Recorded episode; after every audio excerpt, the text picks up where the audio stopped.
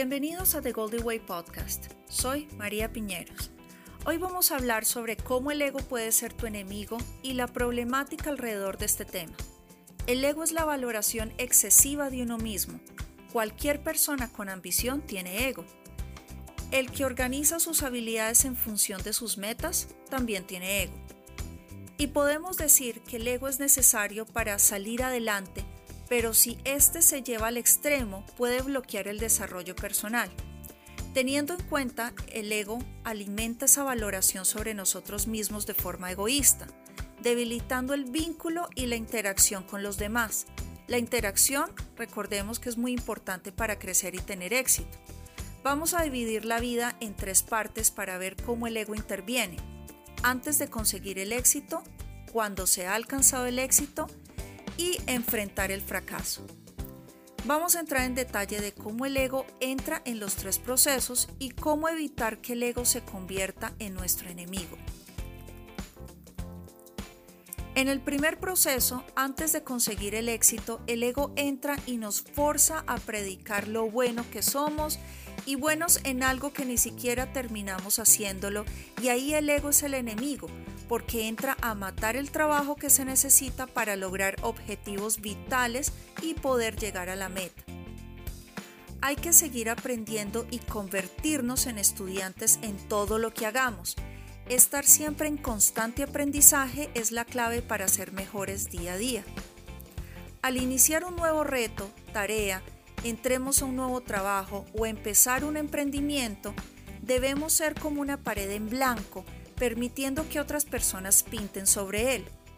Me refiero a desarrollar una actitud diferente ante los demás, entender que no somos tan buenos ni tan importantes y aceptar que no lo sabemos todo y aprender mucho más del tema en lo que somos talentosos para poder aportar significativamente con nuestra labor a los que nos rodean. Desarrollar la conciencia del aprendizaje en todo lo que vayamos a emprender y tener claro los peligros del orgullo temprano. Recordemos que el ego bloquea el proceso de crecimiento impidiendo llegar al éxito. El segundo momento de nuestras vidas es cuando llega el éxito. En esta etapa es importante cuando nos olvidamos de lo que realmente importa, del esfuerzo y del trabajo que se requirieron para llegar ahí el ego nos hace pensar que siendo exitosos ya no tenemos que trabajar. Algo importante para tenerlo en cuenta es que el éxito no nos convierte en expertos. Siempre apoyémonos de personas que tengan más experiencia que nosotros. Por más que hayamos alcanzado el éxito, tengamos referentes que nos ayuden a aterrizar un poco compartir lo que sabemos con los demás y trabajar con alguien que sepa tanto como nosotros, porque nos ayudará a desarrollar tacto y destreza y sobre todo cómo manejar ese éxito y esa sensación de que todo lo sabemos. El ancla para combatir el ego es encontrar el propósito y el propósito es encontrar algo en lo que seamos buenos y desarrollarlo para ponerlo al servicio de los demás. El propósito nos permite saber por qué hacemos las cosas y la responsabilidad e impacto que tienen las personas. Para resumir los puntos que hemos tocado en este capítulo de podcast. Primero, atar la actividad que hacemos a un propósito superior y ponerlo al servicio de los demás.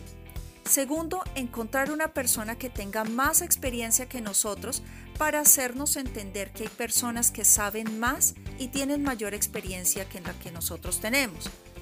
Y el tercero, tener muy claro por qué hacemos lo que hacemos para ponerlo, enseñar a otras personas que no conocen sobre el tema y eso nos permite mantenernos siempre actualizados porque uno sabe que uno tiene un conocimiento firme en algo cuando uno lo puede explicar con claridad a los demás. El cuarto, intentar trabajar con personas con la misma experiencia y conocimiento que nosotros. La última etapa, en donde entra el ego con fuerza, es cuando tenemos que enfrentar un fracaso. El no alcanzar las metas propuestas no puede ser un motivo de frustración para nosotros. Los errores son inevitables y si uno quiere ser un emprendedor hay que tomar riesgos y los riesgos no siempre salen bien. Aquí es donde debemos entender el concepto del fracaso. El problema no es fracasar, es identificarse con el fracaso. El ego hace creer que las únicas opciones son ser exitoso o ser un fracasado. Y el fracaso no refleja realmente quiénes somos, sino muestra lo que hicimos. Hay que entender que el fracaso es una apuesta que se hizo, un camino que se decidió tomar y que puede funcionar o no, y a partir de ahí aprender. El fracaso es una enseñanza.